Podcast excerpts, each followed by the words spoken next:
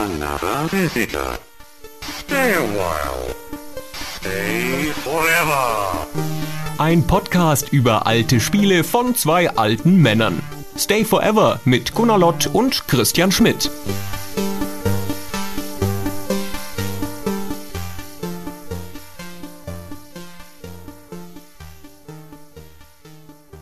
Es ist die 30. Ausgabe des Stay Forever Podcasts. Auf dieser Seite sitze wieder ich, der Christian, und weil ich ihn immer noch nicht losgeworden bin, am anderen Ende der Leitung sitzt der Gunnar.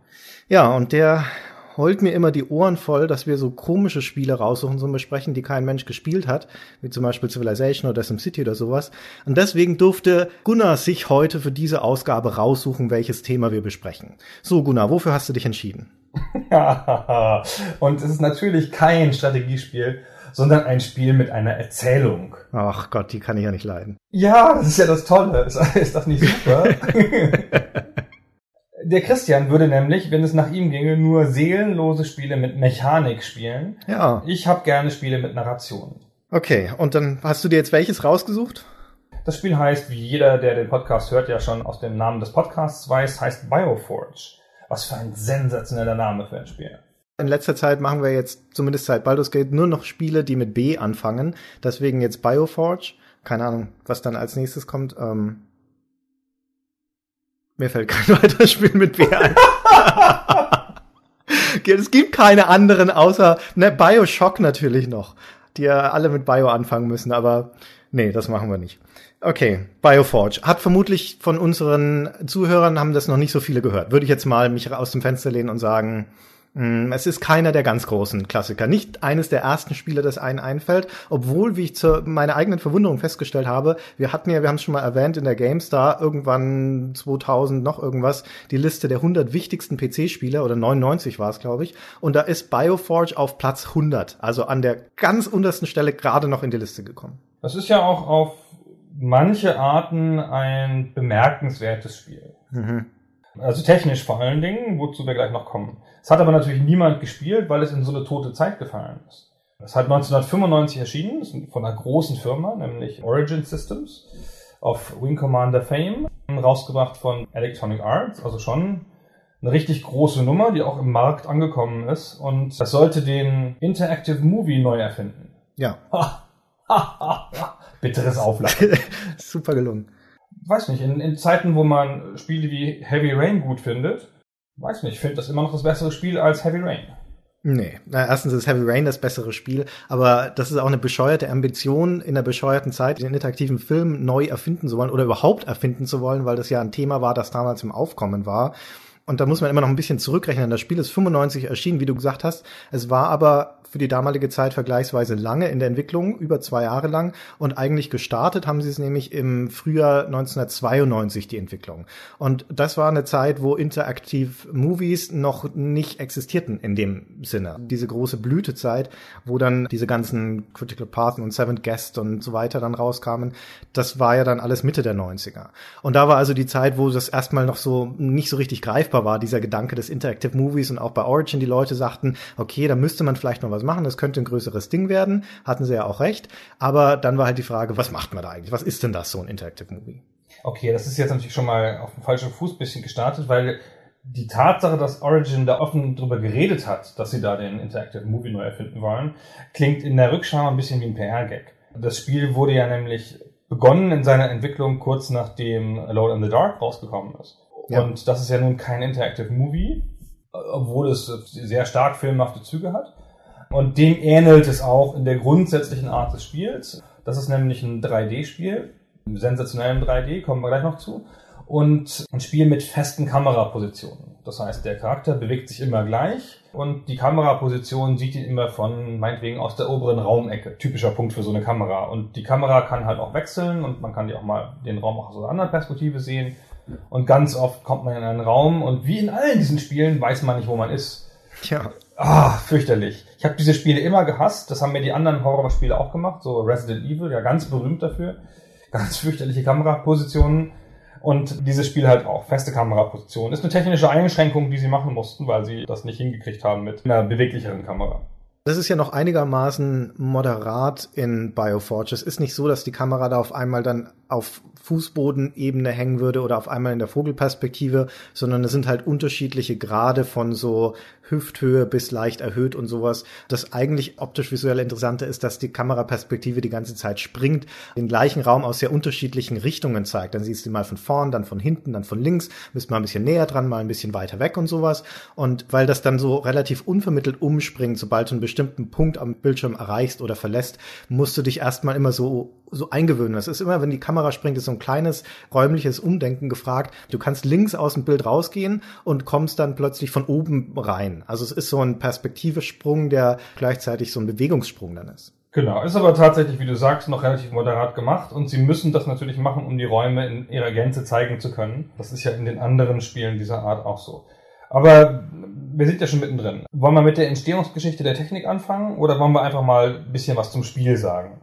Wir können noch kurz was zur Entstehungsgeschichte sagen, weil ich schon ganz interessant finde, diesen Punkt mit dem Alone in the Dark. Das kam, wie du sagtest, ein paar Monate raus, bevor sie mit der Entwicklung von Bioshock angefangen haben. Und ich habe das Gefühl, die hatten eigentlich nicht vor, einen Alone in the Dark Klon zu machen sondern das hängt mit der technischen Entwicklungsgeschichte zusammen. Die wollten erstmal eigentlich nur ein Spiel machen mit 3D-Figuren.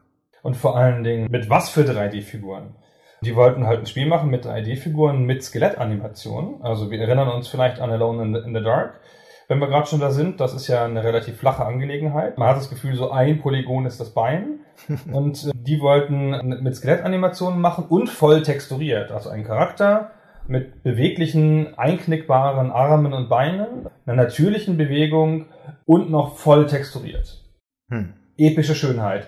Und es ist ihnen auch gelungen übrigens, auf eine Art und auch wieder nicht. Also das Spiel kam raus 1995 und sah sensationell aus, aber der Charakter ist halt ein Cyborg. Und geht das Gerücht, oder es kam halt in der Rückschau raus, dass ein Cyborg das Recht hat, sich unnatürlich zu bewegen, weil er ja also nicht echt ist, sondern halt aus äh, menschlich und, Com und Computerteilen gemischt ist. Und dass das dem Spiel ganz gut zu Pass kommt, weil eine natürliche Bewegung sie nicht hingekriegt haben. Der Ken Demarest, der da federführend ist bei Bioforge, über den werden wir nachher noch ein paar Sachen sagen, der ist ein Techniker, ein Programmierer. Also das ist eines von diesen Projekten, das von einem Techniker vorangetrieben wurde und es war in erster Linie bei Origin auch erstmal eine Art technisches Experiment oder ein Prototyp. Der Demarest kam von Ultima 7, der war da der Tech Director, also der Technikchef von dem Spiel und wir hatten ja über Ultima 7 schon gesprochen, das war ein technisch sehr anspruchsvolles Spiel.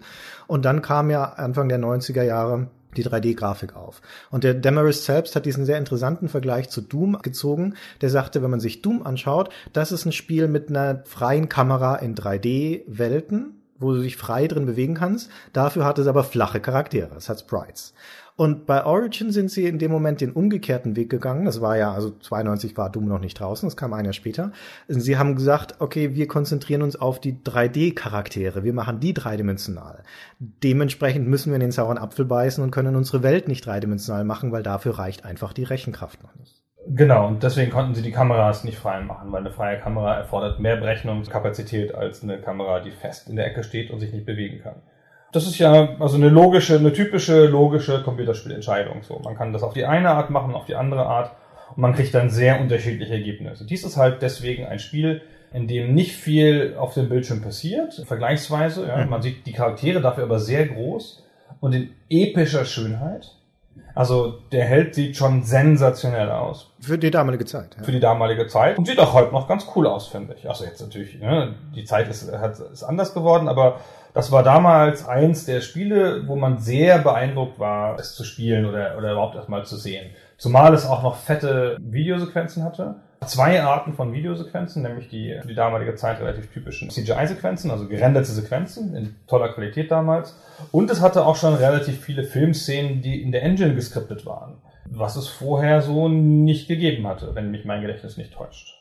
Ja, das ist echt ein guter Punkt, weil wir in diesem Zeitalter relativ am Anfang der CD ja von diesen paradiesischen Zuständen reden, dass man unfassbar viel Platz auf dieser Silberscheibe drauf hat und die eigentlich gar nicht sinnvoll zu füllen sind mit irgendwelchen Spielinhalten. Deswegen haben sich da dann relativ schnell solche Rendersequenzen oder Videos durchgesetzt, weil dafür hat man genügend Platz auf dieser Scheibe. Und wenn du fast jedes von den Actionspielen in der Zeit anschaust, also nimm zum Beispiel einen Tomb Raider als klassisches Beispiel, das hat, wann immer es irgendwie die Geschichte vorantreiben möchte, hat es so eine vorgerenderte Zwischensequenz, die dann da da reingeschnitten wird. Und dann geht's weiter mit dem eigentlichen Spiel.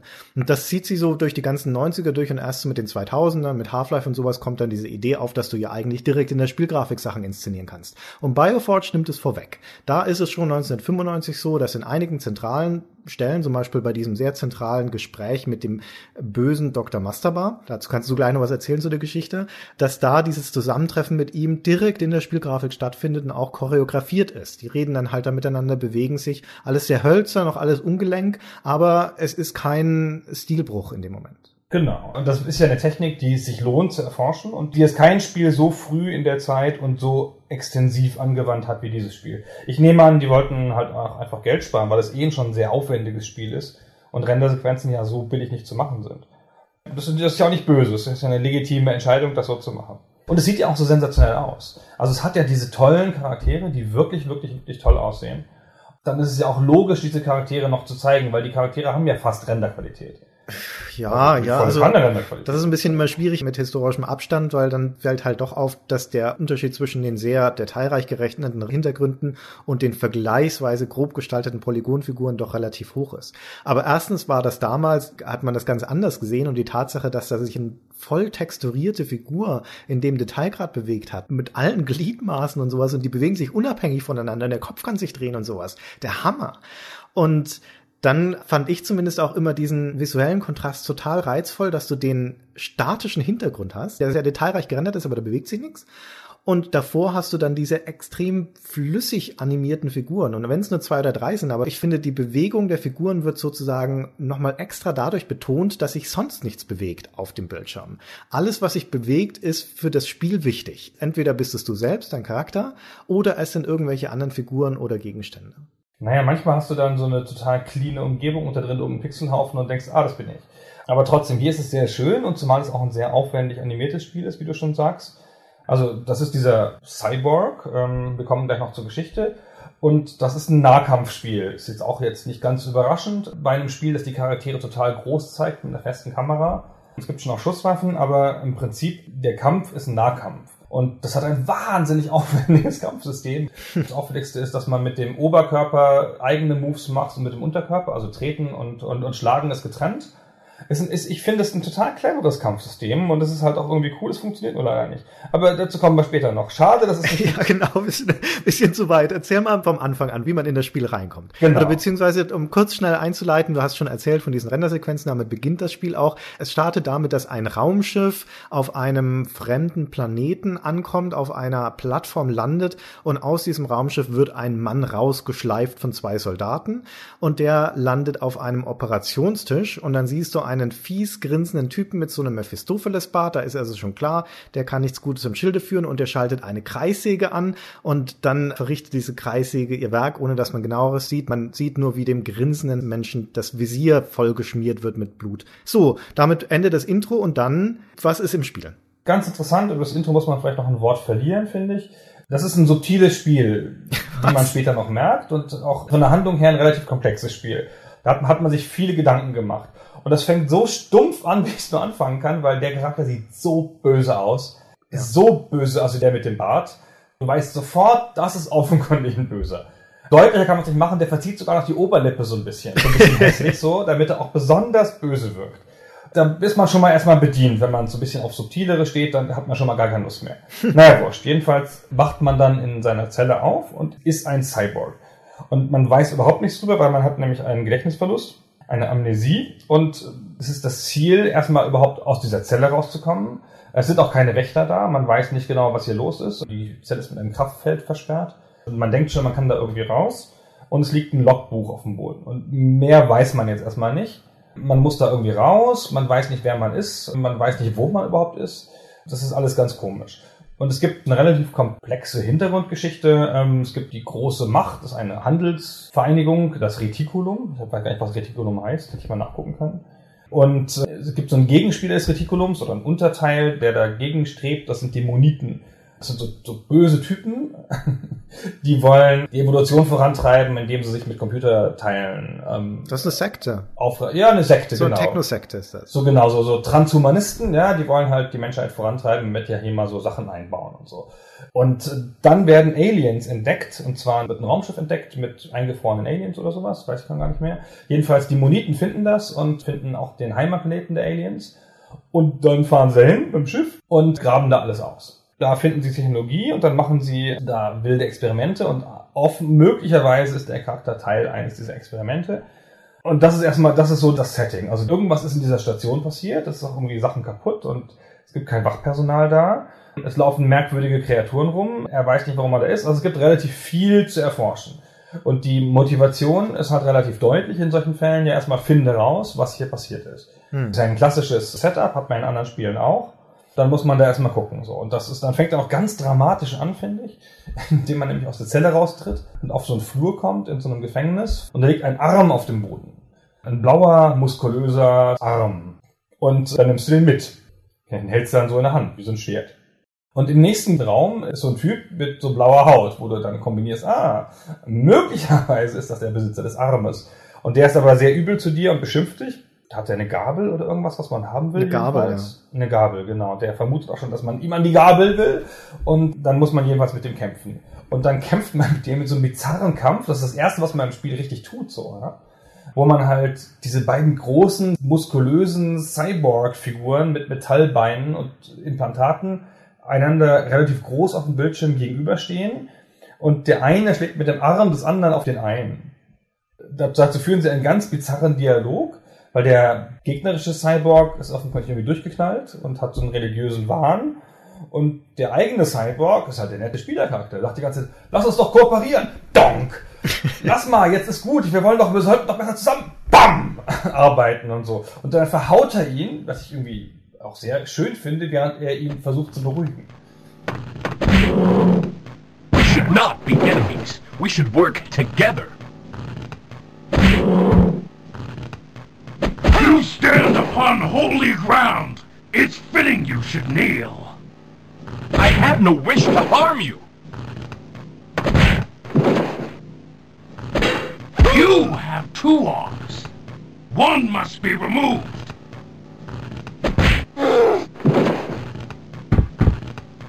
I'm sorry, my friend. We are both victims, you and I. Ja, das ist das Spiel, bei dem man den ersten Gegner mit seinem eigenen Arm totprügelt. Das ist vielen Leuten noch so in Erinnerung geblieben, weil es dieser Auftakt des Spiels ist und vor allen Dingen auch, weil das die Szene aus der Demo-Version ist, die die meisten Leute gespielt haben, mich eingeschlossen. Ich habe das nie weiter gespielt damals als diese Demo, die auf der CD-Player oder sowas drauf war. Und ich glaube, auch wenn man es überhaupt kennt, das Spiel, dann vermutlich kennen es die meisten Leute von dieser Demo. Und es war aber, wie du schon zu Recht sagst, ein extrem spannender Auftakt für das Spiel, weil du diese verschränkten Mysterien hast, was ist auf der Station passiert, was ist mit mir passiert und wer bin ich. Also es ist halt so eine klassische Amnesiegeschichte.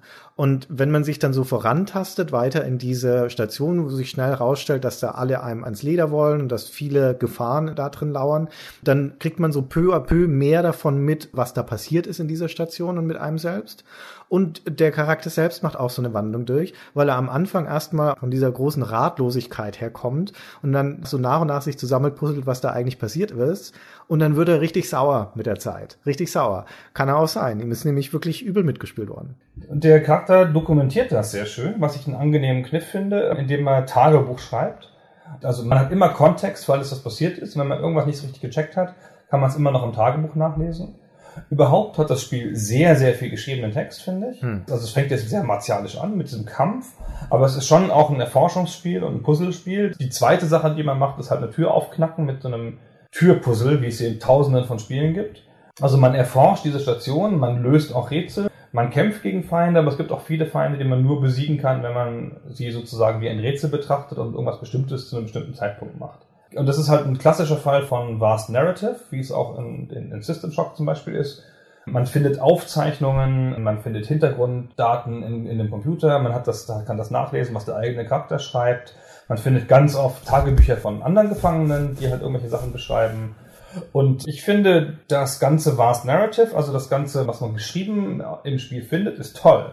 von hoher Qualität, gut geschrieben, clever ausgedacht, gefällt mir sehr gut. Ich hatte sogar beim Spielen damals, habe ich noch eine vage Erinnerung dran, den klaren Gedanken, dass das Hintergrundmaterial von anderen Leuten geschrieben sein muss als die Dialoge, weil ich fand das Hintergrundmaterial wesentlich besser als die Dialoge, obwohl die auch schon okay waren. Ja, also Dialoge in dem Sinne gibt's ja nicht so wahnsinnig viele im Spiel. Also ein, ein, zwei Zwischensequenzen und ansonsten sind es die Wortwechsel in den Kämpfen, wie du es vorhin schon geschildert hast, am Beispiel von diesem Canon. Genau. Und das trägt jetzt nicht die Handlung weiter, sondern das ist eher in dem Moment eine emotionale Komponente, weil es ein bisschen die Seelenwelt des Charakters offenlegt. Der ist am Anfang relativ verwirrt, warum greifen mich die Leute an, was wollen die von mir eigentlich? Und mit der Zeit wird er dann saurer und das kippt dann fast so ein bisschen in Richtung Rachsucht für einen Moment. You people deserve to die after what you did to me. Aber letztendlich möchte er halt hauptsächlich lebend da aus dieser ganzen Geschichte. Und wie du schon sagst, es, es ist ein Haufen Text in dem Spiel, aber eben nicht unbedingt in den Dialogen und auch in diesem Journal sind es vergleichsweise kurze Stückchen, der wirklich große Brocken zu lesen sind in diesen Logbüchern, die die Hintergrundgeschichte des Universums und der Station dann so peu à peu offenlegen. Und da kann es gut mal sein, dass man in zehn Minuten das Spielen spielen sein lässt und sich einfach nur durch diese Texte klickt, die aber, wie du schon sagst, wirklich sehr, sehr schön beschrieben sind. Ein Logbuch, das erste, das man findet, ist zum Beispiel das von diesem Mann ohne Arm, dem Gefangenen, der offensichtlich wahnsinnig ist in dem Moment, wo man ihn findet. Aber in diesem Logbuch schildert er nachvollziehbar sein Abdriften in diesem Wahnsinn, weil es beginnt erst als Eintragung von diesem Chef des Wachpersonals, der der vorher war auf dieser Station. Ist noch alles sehr lucide und gleitet dann so richtig hübsch geschrieben und nachvollziehbar ab in diese Wahnideen, die sich um seine Gabel herum bilden. ja, genau. Die will er ja unbedingt behalten. Und das ist mir damals wahnsinnig positiv aufgefallen. Ich bin ja jemand, der gut mit Text in Spielen klarkommt und der das auch alles liest. Anders als mein Freund Frank früher immer, der das nie gelesen hat und dann hinterher nicht mehr wusste, was er den Leuten antut oder warum er, wer jetzt der Feind ist und so. Also ich habe das immer alles gelesen hatte da immer viel Freude dran. Andere Leute hat das offenkundig gelangweilt, das kann schon ganz gut sein.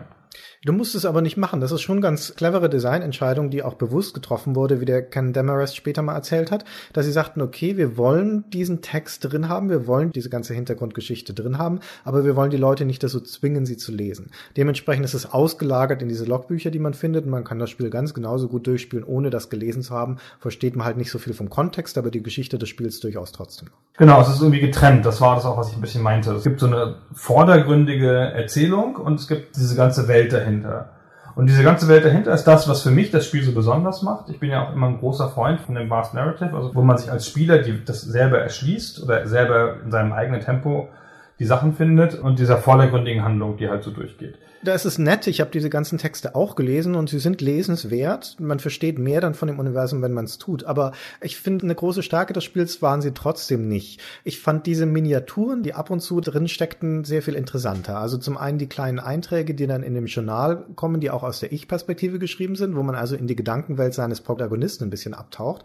Und dann ist zum Beispiel eine dieser hübschen kleinen Ideen ist die Flöte, diese Querflöte. Die findet man am, relativ am Anfang des Spiels in einer der Zellen. Das gibt auch ein Inventar, du hast auch klassische Inventarrätsel und sowas, nimmst die also mit die Flöte und dann kann man sie benutzen und dann spielt der Cyborg darauf eine kleine Melodie.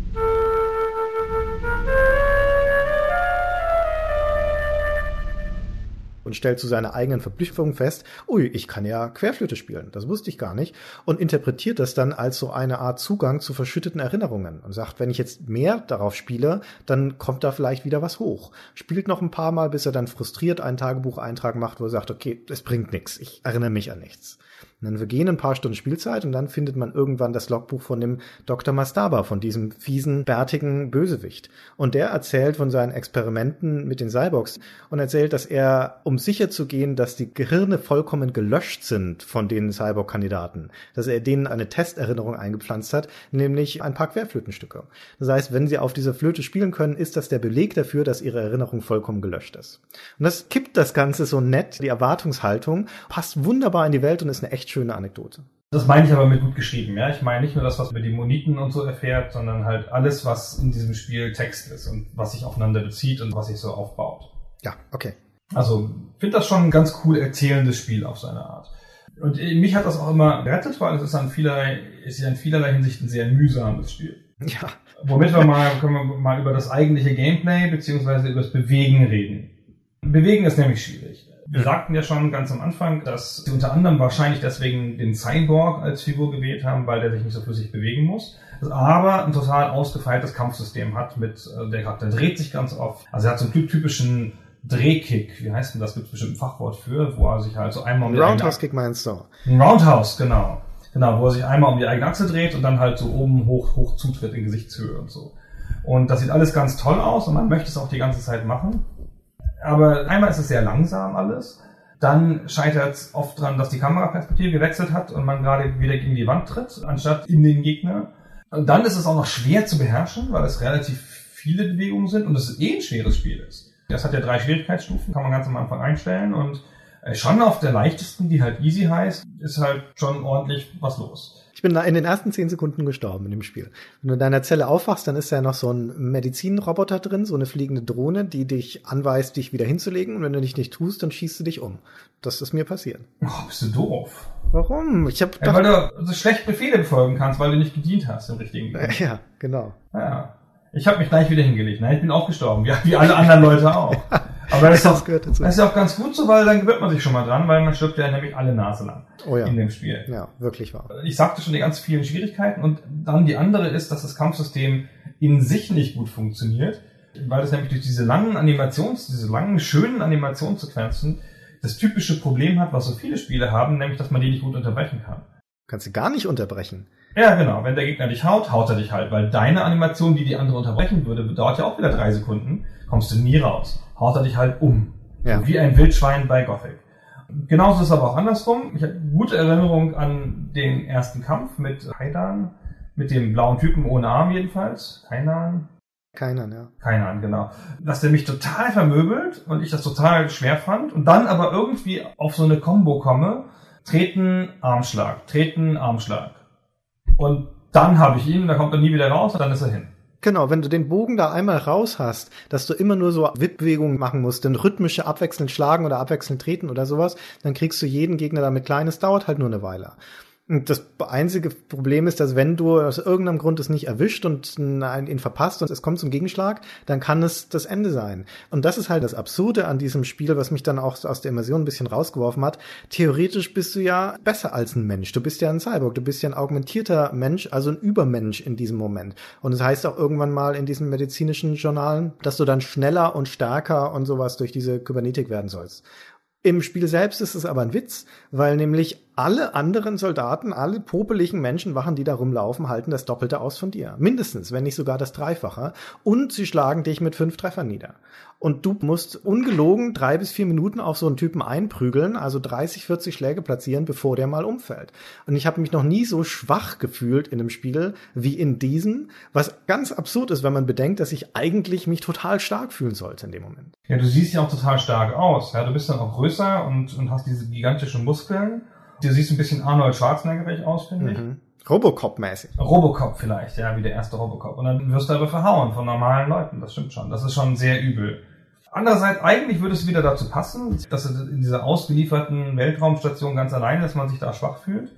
ist ja auch eigentlich nicht so schlimm, wenn man nur nicht so stark aussähe und für den Kampf gebaut wäre. Ja. Weil man fragt sich natürlich, was will der denn mit seinen Cyberleuten da, mit seinen Cyborgs, wenn die nicht mal kämpfen können? Ich baue eine Armee aus unbesiegbaren Cyborgs und damit erobere ich dann Liechtenstein. ja, keine Ahnung.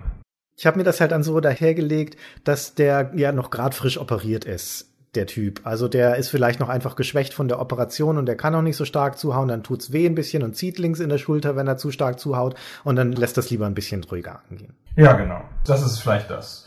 Aber eigentlich vielleicht aber auch nicht. vielleicht ist es auch einfach nur so ein typisches Problem mit dem Schwierigkeitsgrad, das sie hatten. Ja. Na, es ist das zentrale Problem des Spiels. Und ich mag es eigentlich ganz gerne. Wie du schon sagst, es hat seine starken Seiten, es ist technisch stark, es gibt sich für die Zeit ganz große Mühe, es gut zu inszenieren und so eine tiefe Story mit einem vast Narrative zu haben. Aber du merkst, dass das Game Design ein Nachgedanke war. War auch so in der Entwicklung, können wir gleich noch ein bisschen drüber reden. Aber alles, was so zu tun hat dann mit Spielbalance und Spieldesign, das wirkt aufgesetzt und zerstört wieder vieles von dem, was sie eigentlich angelegt hatten in der Narration. Zum Beispiel der Gedanke des starken Cyborgs. Dadurch, dass das Kampfsystem nicht gut funktioniert und dass es miserabelst gebalanced ist, entwertet das das dann wieder. Und einer der zentralen Punkte zum Beispiel, was so ein technisches Problem im Zusammenhang mit dem Game Design ist, ist, wir sagten schon, es ist eigentlich eine ganz coole Idee von Alone in the Dark entlehnt, dass du diese 3D-Figuren in diesen 2D-Welten mit den wechselnden Kameraperspektiven hast. Nur führt es halt dazu, dass es extrem schwierig ist, sich zu orientieren, in welche Richtung eigentlich der Cyborg gerade zeigt. Das klingt nach einem ganz banalen Problem, weil du denkst ja, du musst doch wissen, ob der jetzt nach vorne oder hinten oder links oder rechts gerade zeigt. Ja, so diese groben Orientierungspunkte gehen auch noch. Aber ist der jetzt gerade, wenn du mitten im Kampf bist, ist er dem Gegner wirklich zugewandt, sodass der Schlag den dann auch da in die Fresse trifft? Oder steht er vielleicht 15 Grad versetzt, sodass er vorbeihaut? Das kann in dem Moment über Leben und Tod entscheiden. Du siehst es aber halt einfach nicht. Es ist nicht möglich, in dem Moment eine klare Entscheidung zu treffen, in welchem Winkel der eigene Cyborg ausgerichtet ist. Und das macht das ganz schön frustrierend. Oh, es gibt ja noch diesen faszinierenden Kampf gegen den Raptor, den man, ich erinnere es nur noch dunkel, den man dann auf so eine Falltür boxieren muss. Ja, das ist ein ja. Kampf, in dem muss man sehr präzise arbeiten. Also, wenn man es bis da geschafft hat, ja, kann man da schon mal aufgeben. Ja, ich könnte mir vorstellen, dass Spielergenerationen daran verzweifelt sind an der Stelle. So kam es mir jedenfalls vor. Ja.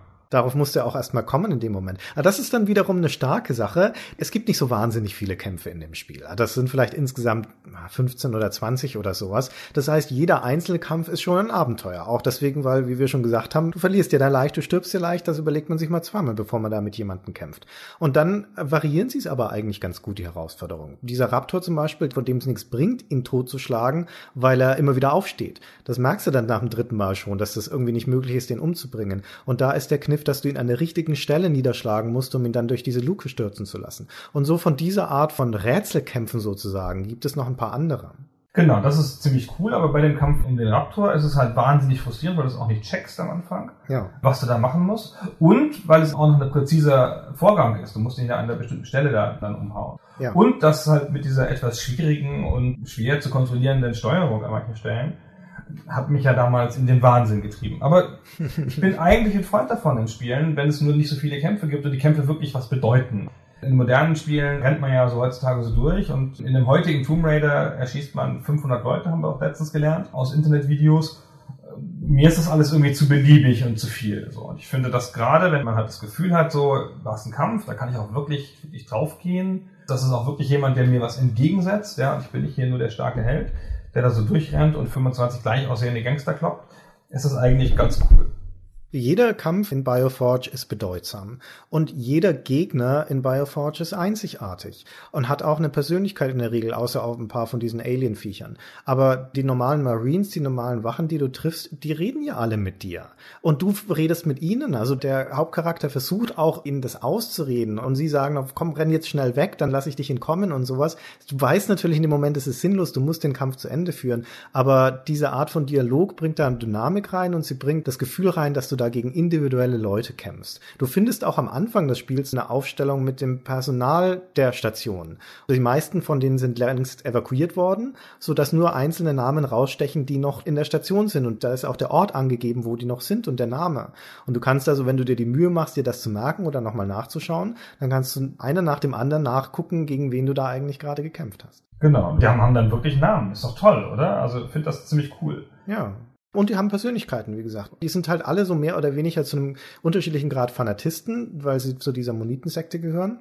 Aber bei manchen äußert sich das stärker und bei anderen weniger. Und die haben auch Gründe, warum sie mit dir kämpfen. Für manche ist Pflichterfüllung, andere sind sauer, weil sie glauben, dass du einem der Aliens zum Ausbruch verholfen hast. Andere denken, dass du sie verraten hast. Manche hassen dich auch, weil du ein Cyborg bist. Und du merkst halt, jeder hat so unterschiedliche Motive, warum er in diesem Moment mit dir kämpft. Apropos Kämpfen, was wir noch vergessen haben zu erwähnen, ist, du gehst halt in so einen Kampfmodus, in so einen Combat Stance, wenn du den Kampf beginnst. Also du bist dann normalerweise in so einem Laufenmodus und dann drückst du eine Taste und dann geht er halt in so einen Kampfmodus und dann beginnst du den Kampf erst. Übrigens, das Spiel hat keine Energieanzeige, es hat überhaupt fast keine Bedienelemente auf dem Bildschirm und das zeigt dir die Verletzung deines Charakters direkt auf dem Charakter. Ja. Ganz toll. Ja, der wird immer blutiger und zum Schluss hinkt er. Und da er, der hat so fünf Stufen oder sechs Stufen, je nachdem, wie viel Treffer er gerade ab kann. Und die gehen dann sozusagen so durch. Und man sieht das dem dann ziemlich genau an, wo er gerade ist. Sehr unangenehm übrigens, ja. Aber so, ah nein, jetzt falle ich gleich hin und so. Ganz toll. Dann musst du dich wieder heilen dann, ja, das stimmt. Er hat ja noch zusätzliche Batterie der Cyborg und kann dann diese Energie einsetzen, um sich zu heilen oder um zu schießen, weil er auch so eine interne Waffe hat. Das ist dann so ein bisschen ganz leichtes taktisches Management. Wofür setze ich jetzt meine Energie ein? Aber um noch einen abschließenden Satz zu dem Kampfsystem zu sagen, es ist wirklich das Schlechteste am Spiel. Es ist ziemlich grausam, es funktioniert nicht gut, es ist mühsam und es ist auch ganz schön verwirrend, weil du unterschiedliche Tastenkombinationen die ganze Zeit dir merken musst. Aber es zeigt trotzdem sehr augenöffnend, meiner Meinung nach, was für eine Evolution die Kampfsysteme durchgemacht haben. Wenn du dir heutzutage Spiele anschaust, wie ein Assassin's Creed oder die Batman-Spiele, Batman Arkham Asylum, Arkham City und so weiter, in denen das Kampfsystem gegen mehrere Gegner gleichzeitig, auch Nahkampfsysteme, wie bei Bioforge, extrem gut funktionieren, der Kern des Spiels sind und wahnsinnig dynamisch sind und viel Spaß machen. Das ist sozusagen der momentane Endpunkt dieser Entwicklung, die mit einem Bioforge oder noch davor einem Alone in the Dark angefangen hat, nämlich dieser Gedanke, wie schafft man es, ein Nahkampfsystem so zu gestalten, dass es gut funktioniert und dynamisch ist. Und Bioforge ist daran noch gescheitert. Also kann man nicht anders sagen. Das ist halt da noch ein Experiment. Und heutzutage ist das Design von Kampfsystemen eine eigene Unterschule des Game Designs. Es gibt dezidierte, spezialisierte Kampfdesigner, die nichts anderes machen, als Kämpfe zu designen. Und die ganze Inszenierung von diesen Kämpfen, auch wenn man sich mal überlegt, bei einem Arkham City zum Beispiel, wie wichtig die Kameraarbeit da ist. Was zeigt die gerade? Wie zeigt die, welcher Gegner gerade auf dich zurennt? Wann verlangsamt sich das Spielgeschehen leicht? Wann beschleunigt sich und so weiter? Das spielt alles damit rein, um die Kämpfe dynamisch zu machen. Also was für einen wahnsinnigen Fortschritt wir da gemacht haben, technisch und spieldesignmäßig in den letzten 15 Jahren, das ist schon beeindruckend. Ich finde die modernen Kämpfe oft belanglos. Also natürlich sind sie sensationell inszeniert in den Batman-Spielen und fühlen sich auch irgendwie ganz gut an, aber im Wesentlichen muss man ja gar nicht mehr so viel handeln. Wenn man auch wenn man blöd ist und nicht hinguckt und einfach nur rhythmisch tippt, kommt man auch einigermaßen durch. Mit Button-Mashing und so. Und ich finde, sie haben eigentlich relativ wenig Moves dann. So ein Batman oder irgendjemand in einem modernen Spiel, das ist ja bei Uncharted und anderen Spielen nicht anders Du hast dann so zwei, drei wirklich signifikante Bewegungen, die du immer wieder machst und setzt die aber hunderte von Malen ein. Ja, aber das liegt doch dann an dir. gegen so viele Gegner kämpfst bei Batman herrscht wirklich kein Mangel an unterschiedlichen Move-Möglichkeiten, die du hast. Und wenn du einen bedeutsamen Nahkampf haben möchtest, so Mann gegen Mann, der anspruchsvoll ist, dann hast du heutzutage auch einen Dark Souls oder sowas, da hast du auch noch genügend Auswahl von Spielen, die dir das bieten. Der Punkt ist halt nur, spielmechanisch funktioniert es viel besser. Wie du schon sagst, es fühlt sich gut an, es fühlt sich richtig an und es fühlt sich auch so an, als ob man es unter Kontrolle haben kann. Mit ein bisschen Übung, kein Zweifel, aber du kriegst das hin. Und bei Bioforge hatte ich nie das Gefühl, dass ich den Kampf wirklich unter Kontrolle habe hatte immer das Gefühl, da ist dieses Damoklesschwert, ich muss nur einmal schnell irgendwie eine falsche Bewegung machen oder einen Patzer und dann war es das für mich. Und ich habe auch keine Möglichkeit mehr, es zu korrigieren. Das stimmt, aber es ist auch ein bisschen der Tatsache geschuldet, dass es eins gegen eins Kämpfe sind. Die werden nicht umsonst seltener gemacht in Spielen, weil du da dann ja sozusagen die ganze Komplexität des Kampfes abbilden musst. Wenn das Spiel dir fünf Gegner hinwirft, dann macht das nichts, dass du da nur zwei Moves hast und immer wieder dasselbe machst. Weil es ist ja, ne, das kriegt ja seine Dynamik durch die Bewegung im Raum und durch die Angriffsmuster der Gegner und so. Hm. Und Spiele, die eins gegen eins kämpfen, sind halt, glaube ich, schwieriger, interessant zu inszenieren. Also waren die, weiß jedenfalls damals, keine Ahnung. Und die konnten ja nicht so viele Charaktere zeigen, sagten wir ja schon, aus technischen Gründen. Ja. Da war ja mit drei Charakteren schon ungefähr Schluss, sonst ist ihnen die Grafik explodiert. Ich meine, hey, das war in 320 mal 200 Pixeln und 256 Farben. ha, ja. Ja, aber technisch, du sagtest schon beeindruckend mit diesen Animationen beim Humpeln, wenn du verletzt bist und mit den dynamischen Texturen, die deinen Charakterzustand abbilden. Dazu kommt dann auch noch, dass es reflektierende Texturen hatte. Du kriegst dann gegen Ende des Spiels so eine Art Schutzschild und wenn du das anlegst, dann spiegelt sich die Umgebung auf einmal in deinem Charakter. Jetzt nicht geometrisch korrekt, aber das ist in dem Moment egal. Einfach diesen Effekt da zu sehen, das ist ohne Gleichen gewesen damals. Genau, das ist was ganz Besonderes gewesen. Und weißt du, was besonders cool ist? In dem Moment kannst du nämlich die Credits aufrufen und die laufen nicht auf einem eigenen Screen, sondern die werden dann so übergelegt über die eigentliche Spielgrafik, laufen die dann so von unten nach oben und dann spiegeln sich die in dem Schutzschild deines Charakters, die Credits. Oh. Das fand ich der Hammer. Sehr sensationell. Also es ist schon in der Weise ein typisches Origin-Spiel. Origin hat ja mit jedem Spiel irgendwie versucht, die technisch, das technisch Machbare an die Grenze zu treiben und so auch hier. Also es war ein Spiel, das hat damals schon Minimum 8 MB gewollt. 1995, das war da kein Spaß. Also brauchte auch einen schnellen 486er und so. Das war nicht so ein Spiel, das, was überall gelaufen ist. Und dann war es noch ein CD-Spiel, also hohe Anforderungen, CD-Spiel, dann doch nicht so spektakulär von dem, wie es nun eigentlich war. Und auch, wie gesagt, durch, durch die CD-Sache nicht so leicht raubzukopieren. Das erklärt auch ein bisschen, warum es keiner kennt. Das mit dem Raubkopieren ist ein guter Punkt. Ich glaube tatsächlich, dass das Spiel das Pech hatte, sozusagen in die Zeit zu fallen, in diese paar Jahre, so zwischen 94 bis 96, wo die CD der perfekte Kopierschutz war, weil die CD-Brenner einfach zu teuer waren. Und dementsprechend hattest du einfach keine andere Wahl, Bioforge zu spielen, außer es dir zu kaufen oder zu leihen. Und ich kannte niemanden, der das Spiel hatte. Dementsprechend habe ich es auch nicht gespielt, nur die Demo.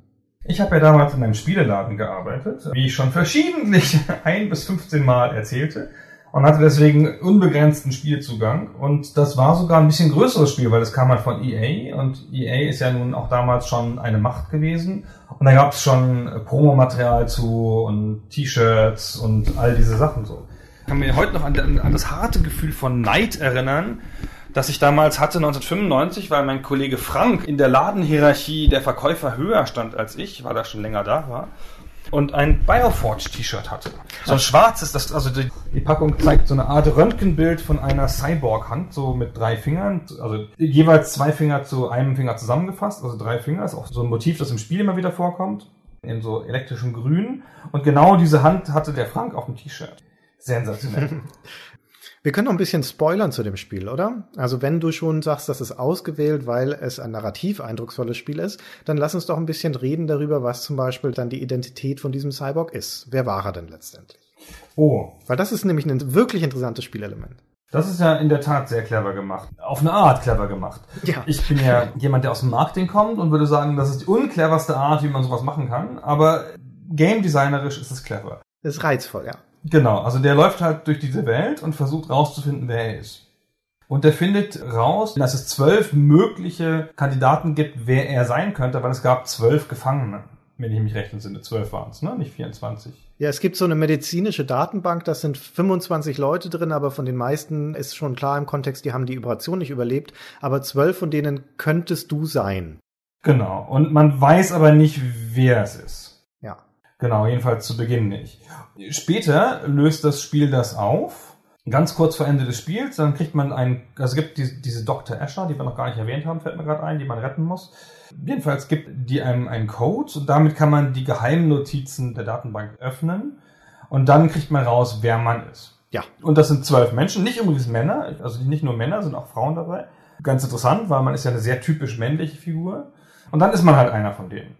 Aber, was einem das Spiel nicht verrät, ist, man ist einer von denen basierend auf den Entscheidungen, die man im Spiel vorher getroffen hat. Und zwar Ja. gibt es, wir sind jetzt hier nicht im, im System Shock Territorium oder bei Heavy Rain. Es gibt nur vier Stellen, wo man entscheiden kann. Im Wesentlichen hilft man Leuten oder hilft man ihnen nicht, beziehungsweise tötet man sie oder tötet man sie nicht. Mhm. Und daraus gibt sich so ein Feld von Abstufungen. Keine Ahnung, einmal helfen, dreimal töten oder sowas. Oder ne, zweimal töten und zweimal nicht. Und dann kriegt man da sozusagen einen mehr oder weniger fiesen Charakter. Klassisch habe ich natürlich immer die netten Entscheidungen getroffen, wie du wahrscheinlich auch, und hatte dann Ja. irgend so eine total belanglose Figur. Was leider ein bisschen schade ist, weil sie haben sich ja nicht so richtig Mühe gegeben, da so schillernde Figuren zu, für zu finden. Es sind alles belanglose Figuren. Die unterscheiden sich so ein bisschen in ihrer ethischen Einstellung. Du kannst halt, wenn du alle umbringst, dann bist du halt der Massenmörder am Ende. Aber der ist halt trotzdem nur ein Massenmörder, von dem du vorher noch nie gehört hast, weil keine von diesen zwölf Figuren irgendwie sonst eingebettet ist in diesen narrativen Hintergrund. Was echt ein bisschen schade ist, weil sie haben ja dieses vast Narrative hier. Sie haben ja diese wahnsinnig viele Texte, aber die zwölf Leute kommen da nicht vor. Bis auf einen einzigen, den Raumschiffkapitän von dem Raumschiff, das diese Aliens entdeckt. Das ist der einzige. Und ansonsten sind das aber alles Nobodies. Das Genau. ist schon mal ein Antiklimax. Du wirst wirklich lange durch das Spiel vorangetrieben von dieser Motivation rauszufinden, verdammt nochmal, wer bin ich eigentlich? Und du hast immer dieses latente Gefühl, dass du irgendwie wichtig sein musst in diesem ganzen Kontext von dieser ganzen Geschichte. Und dann stellt sich raus, wenn du dann in diese medizinische Datenbank schaust, du warst irgendein Zufallstyp, ein Passant sozusagen, den sie halt irgendwo entführt haben, weil du halt zufällig gerade die richtigen Blutwerte hattest, um in einen Cyborg verwandelt werden zu können. Ja, enttäuschend, oder? Wie gesagt, das ist antiklimatisch und es ist aber auf noch einer anderen Ebene. Also lass mich nur kurz dazu sagen, ich finde die Idee, dass deine Identität davon abhängt, welche Entscheidung du triffst, spielmechanisch wahnsinnig reizvoll. Also super cleverer Gedanke, finde ich. Gefällt mir total gut. Es ist aber narrativ die blödeste Entscheidung, die sie treffen konnten. Und das hängt damit zusammen, was so der Grundtenor des Spiels ist. Das hat ja auch so ein Thema, du hattest schon Transhumanismus genannt, also so ein bisschen Richtung Deus Ex. Deus Ex stellt diese große Frage, wie verändert es eine Gesellschaft, wenn sich Leute augmentieren können? Und bei Bioforge ist es eine Nummer kleiner, da bleibt es auf der individuellen Ebene und die zentrale Frage ist, verändert es das Wesen eines Menschen, wenn er zu einer Maschine wird? Und jetzt haben sie aber sowieso schon diese blöde, wie ich finde, Entscheidung, dass du ja diesen Amnesie-Charakter drin hast, weil Cyborgs immer erstmal ihr Gedächtnis gelöscht werden muss bevor sie zu Cyborgs werden können. Das heißt, du weißt schon mal nicht, wer du vorher warst und musst halt deine Identität rausfinden. Okay, das gehört einfach zu der Geschichte dazu. Und dann macht aber dein Charakter im Laufe dieses Spiels eine persönliche Entwicklung durch. Ja, der weiß nicht, wer er ist, der ist ja ein unbeschriebenes Blatt und der entdeckt so für sich selbst sozusagen seine Mission. Er findet sich sozusagen neu als Cyborg, akzeptiert auch sein Wesen als Cyborg. Und dementsprechend lautet die Antwort auf die Frage, ja, es verändert das Wesen eines Menschen, wenn du eine Maschine wirst. Ja, und du wirst dann halt ein anderer. Der sagt dann auch, wenn er dann rausfindet, wer er vorher war, kann ja also dieser Massenmörder gewesen sein, sagte diesen Satz, I am not that person anymore. Ich bin nicht mehr dieser Mensch. Ja, das ist sozusagen der Schlussstrich der Narrative. Okay, ich bin ein anderer geworden. Dadurch, dass ich ein Cyborg bin.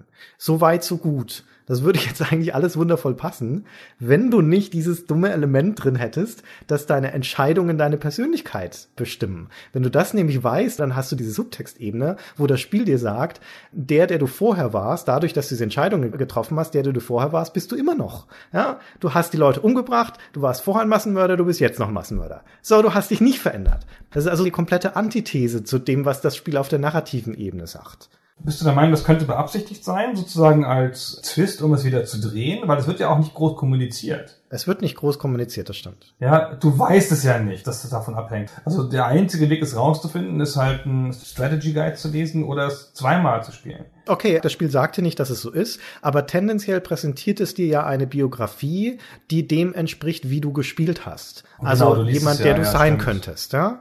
Also das passt jetzt immer nicht hundertprozentig, es sind ja immer nur auch nur drei oder vier Sätze, die da drin stehen. Aber tendenziell präsentiert dich das Spiel als jemand, der zu dem passt, wie du gespielt hast. Genau, vielleicht ist das ja, what makes the nature of a man. Ja? Also vielleicht ist es halt dann doch, dass er sich nicht verändern kann und alles, was er, was er getan hat, ist halt umsonst. Es wäre sehr clever, wenn es absichtlich wäre und wenn der Gedanke wäre, dass du es so interpretierst, dass der auf der bewussten Ebene sich einbildet, der hätte sich verändert und die Spielmechanik ist in dem Moment das Unterbewusstsein und entlarvt das als Selbsttäuschung.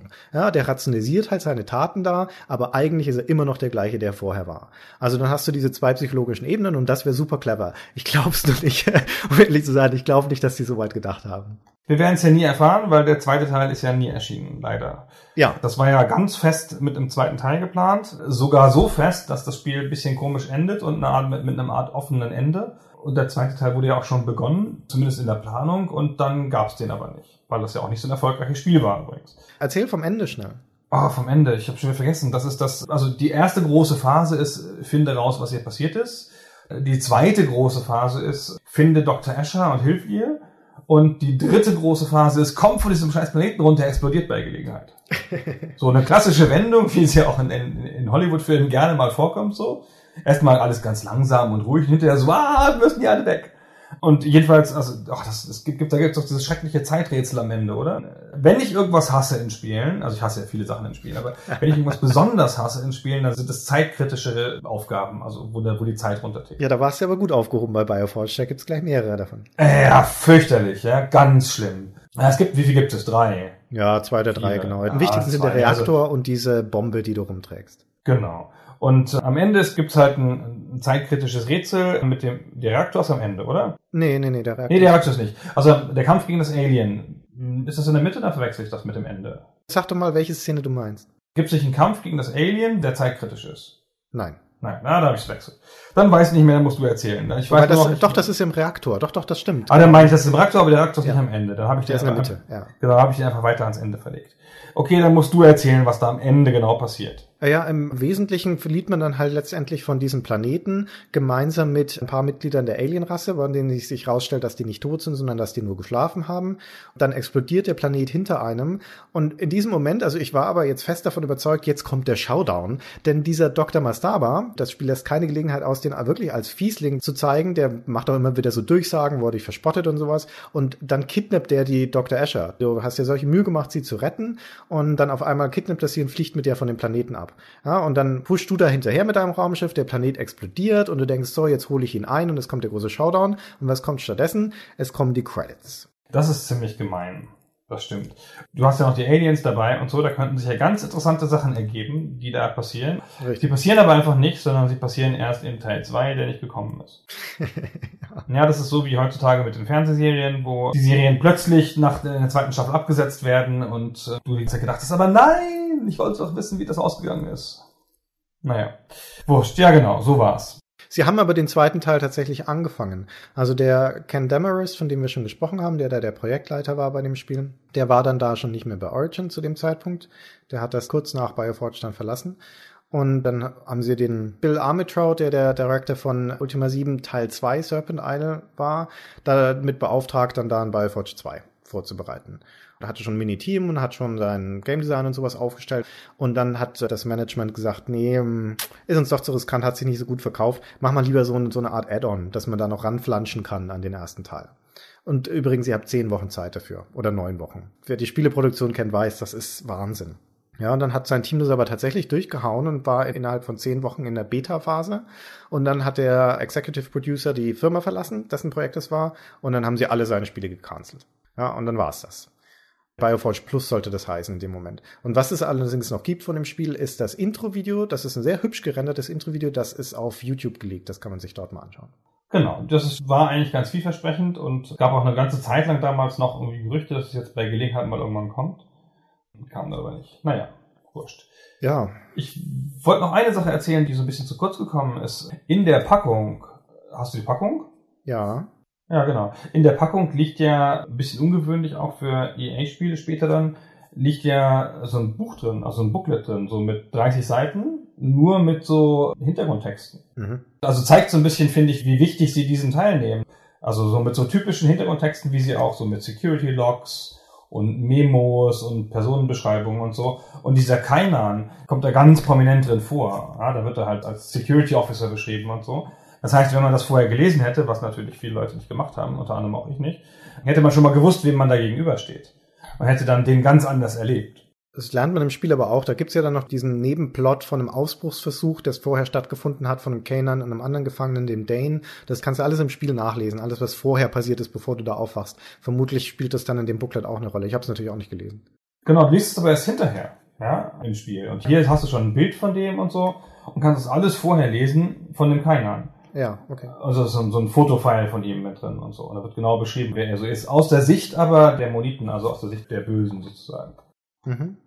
Genau, wollte ich nochmal erwähnt haben, um damit anzugeben, dass ich die Packung von dem Spiel besitze, was ja, was, was ja selten ist, da ich ja überhaupt nur 30 Spiele besitze ungefähr, im Gegensatz zu den, keine Ahnung, viereinhalbtausend von Christian. Und die Tatsache, dass es eins meiner Spiele ist, sagt ja auch, dass mir das sehr am Herzen liegt. Das ist in der Tat wahr, ja, das stimmt. Es ist halt schon ein Außenseiterspiel, muss man echt sagen. Es ist für Origin-Verhältnisse ein ja, Fehlschlag, ist vielleicht ein hartes Wort, aber halt eines von den Spielen, die eher, sagen wir mal, in der zweiten Reihe stehen bei Ihnen. Es ist auch historisch ein Spiel in einem Genre, das es einfach keine so große Karriere gemacht hat. Spiele in dieser Alone in the Dark Ebene, Erbe sozusagen, da gab es also noch die Resident Evil Serie, die es eine Zeit lang hochgehalten hat und das war es im Großen und Ganzen. Dann haben wir noch ein paar abseitigere Sachen, Ecstatica oder Little Big Adventure geht so ein bisschen in die Richtung. Aber das war es eigentlich. Also das war ein sehr kurzer Höhenflug, wenn man es überhaupt so nennen kann, von dieser Art von kombinierten 3D, 2D Action Adventures. Also von diesem Twitter-Genre. Ja, war ja nicht mehr nötig irgendwann. Ne? Also ich meine, irgendwann konnte man das alles halt alles in 3D lösen. Ja, schon ein Jahr später. Ich meine, diese Trennung zwischen, du hast entweder nur 3D-Charaktere und 2D-Welt oder 3D-Welt und 2D-Charaktere war dann schon 96 vorbei mit Quake und vor allen Dingen aber halt mit Tomb Raider. Weil da hattest du es dann auch aus der 3D-Perspektive und da hattest du deine 3D-Figur, die blendend animiert durch 3D-Welten läuft. Und da war es dann vorbei, die Ära von dieser Art von Spiel. Das technologische Wundergefühl, das man bei einem Bioforge empfunden hat seinerzeit, wurde halt von Tomb Raider nochmal getoppt. Ja. Wie unfassbar sich das Tomb Raider angefühlt hat damals. Also das kann man heute nicht mehr nachfühlen, finde ich. Zumal es ja schauderhaft aussieht, wenn man es sich jetzt anguckt. Ist nicht so schlimm. Na, man sieht ja öfter mal so Retrospektiven zu den ganzen Tomb Raider Teilen und das finde das erste sieht schon sehr mau aus. Ja. Aber ich weiß noch, wir haben das zu zweit, also zu mehreren Leuten vor dem Bildschirm durchgespielt und so. Naja gut, also den Status hatte das Bioforge nicht, das muss man schon sagen. Das war ein Spiel für Liebhaber, was war ein Spiel für die ganz bestimmte Arten von Geschichten mögen. Es war auch noch ein Science-Fiction-Spiel. Es ist ja Science-Fiction ist ja auch nicht immer das allerpopulärste Genre. Obwohl EA hat da, glaube ich, alles rausgeholt, was man so rausholen konnte. Ne? Schickes Packungsdesign, ein bisschen Handelsaktionen, ein bisschen Marketing und so.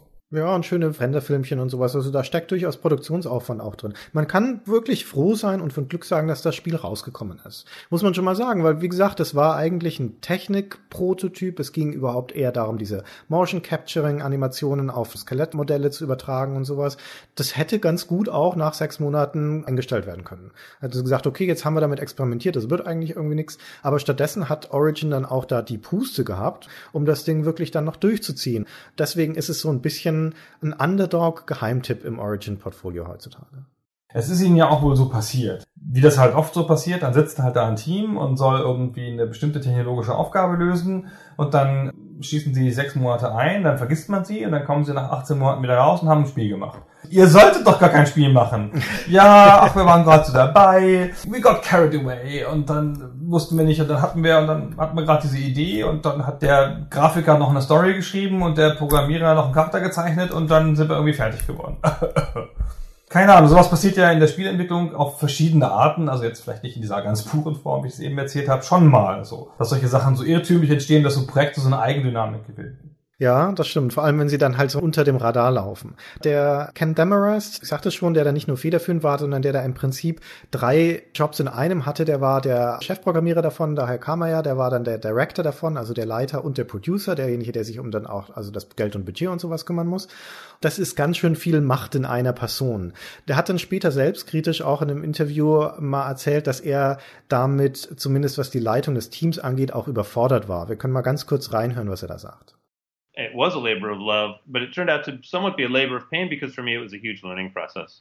I went from guy who didn't understand how to manage a team properly to guy who recognized he had a problem to fix.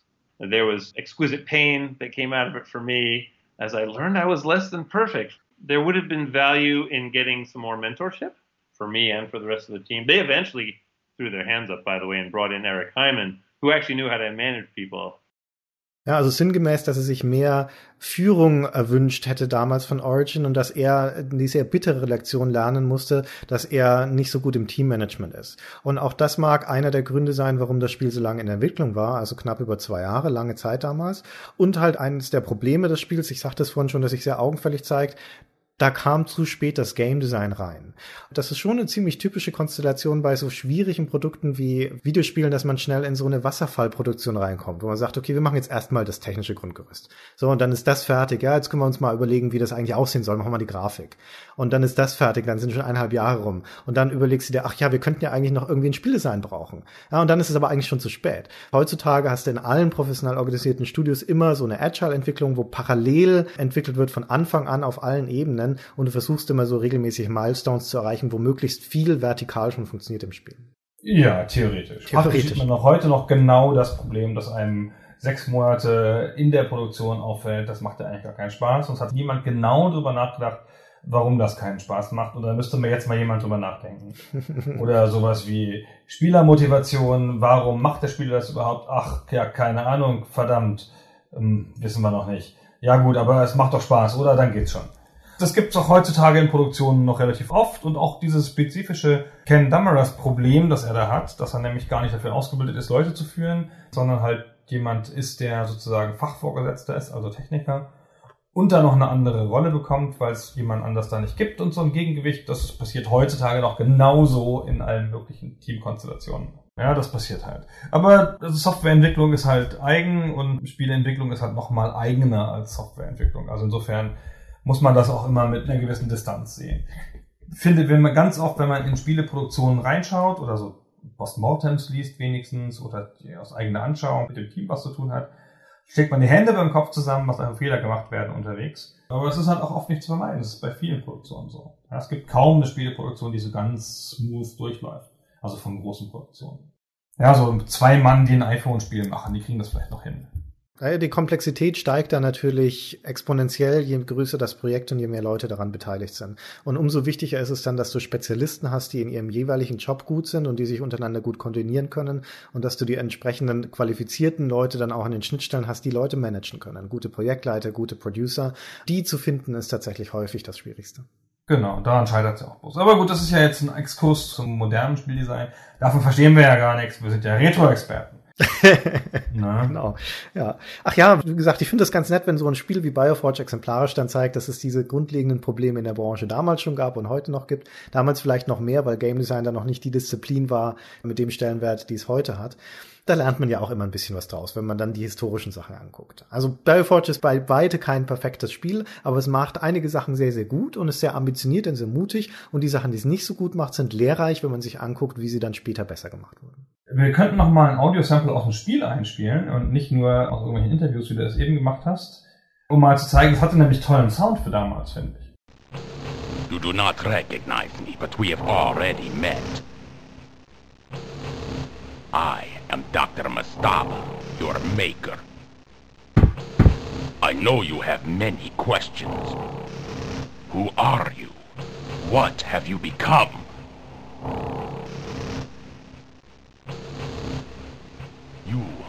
Instrument of unimagined power. Free of all responsibility for your actions. Accept that reality and revel in your new existence. Das hat ja 8-Kanal-Sound, also es hat relativ aufwendigen Sound für die damalige Zeit und auch echt also fett produziert. So wollte ich nur mal, wollte ich nur mal anmerken, damit keiner sagt, wir hätten das nicht erwähnt. Und ich möchte noch einen Fehler korrigieren, den wir gemacht haben. Besser jetzt, als dass es wieder jemand in den Kommentaren tut. Das Spiel sagt dir sehr wohl, dass deine Wahl deine Identität beeinflusst. Und zwar auf der Packungsrückseite. Ach echt? Ach so, okay. Aber nicht im Spiel. Nein, nicht im Spiel. Wie abgefahren ist denn das? Ich sehe es jetzt auch nur, weil ich die Packung hier gerade in der Hand habe, weil ich besitze die Packung, habe ich erwähnt, die vielleicht schon. Und ich finde es immer ganz interessant, gerade bei älteren Spielen die Packungsrückseite zu lesen, weil das zeigt ja nämlich, was das Marketing gedacht hat, was das Besondere am Spiel ist. Mhm. Ja, das ist ja so ein, so ein kurzer Blick in die Köpfe, wenn nicht des Entwicklerteams, oder auch zumindest des Marketing. Und die haben sich ja was dabei gedacht. Die haben ja dann, die machen da Konkurrenzanalysen und überlegen sich, was muss man jetzt nach vorne stellen, damit wir besonders gut verkauft werden. Natürlich. Das fängt halt auch schon an. Da steht halt gleich als erstes Interactive Movie, dann kommt ein bisschen was zum Hintergrund und dann kommen so diese mit Spiegelstrichen abgetrennten Features-Beschreibungen, weil die man ja immer macht, unfehlbar, auf Spielepackungen oder auch Factsheets oder sowas. Und das gleich der erste von diesen Spiegelstrich-Feature-Punkten ist halt Variable Identity Outcomes. Your choices throughout the game determine your formal identity from a list of experimental subjects. Da weiß man überhaupt nicht, was es soll. Wenn man die Packung das erste Mal in die Hand nimmt, denkt sie sich, hä? Ach so? Ja, so, so. Na dann. Und das kommt noch bevor sie erwähnen, dass es äh, fluide Animationen gibt und interaktive Backgrounds. Das heißt, für den vollen Genuss von Bioforge musst du vorher alles gelesen haben. Du musst die Packungsrückseite gelesen haben, du musst das beiliegende Booklet gelesen haben, das Handbuch sowieso und dann natürlich auch noch alle Texte im Spiel. Also eigentlich ist der Genuss an dem Spiel das Lesen. Das ist halt ein Spiel für Leute, die gern lesen. So wie Planescape Torment, um mal ein ganz ähnliches Spiel zu nennen. ja. Gut, genau. Planescape Torment ist nochmal eine ganz andere Hausnummer, was die Lesemenge angeht. Aber hey, Bioforge kann man sich gut aufwärmen damit, dann ist man dann auch einigermaßen bereit für Planescape Torment, wenn man es noch nicht gespielt hat. Genau, da hat man sich auch schon mal ans Sterben gewöhnt, das ist ja auch immer gut und so. also ich wollte nur sagen, das ist ein, insgesamt ein ganz interessantes Spiel, kein besonderes Spiel, so dass man es im Kanon haben muss, so wie Planescape ein Spiel ist, das man auf jeden Fall gespielt haben muss, oder wir haben ihn nicht mehr lieb. Aber man kann es noch ganz gut mal spielen, auch heute noch, finde ich. Ist ja noch mal rausgekommen auf Good Old Games und so, kann man easy runterladen und kaufen für wenige Dollar, so 10 oder 6 oder so. Genau, so. So. Das ist doch ein schönes Schlusswort. Wir haben wieder mit einem Verkaufshinweis geendet. Besser kann man eigentlich einen Podcast gar nicht aufhören lassen. genau. Dafür sparen wir uns auch heute mal die, die Anmerkung, dass ihr noch irgendwie liken müsst und, und fünf Sterne vergeben müsst. Ist wurscht. Müsst ihr nicht machen. Einfach den Link folgen, kaufen. Passt schon. Sehr gut. Okay, dann mit diesen Worten verabschieden wir uns für heute. Bis zum nächsten Mal. Tschüss. Tschüss.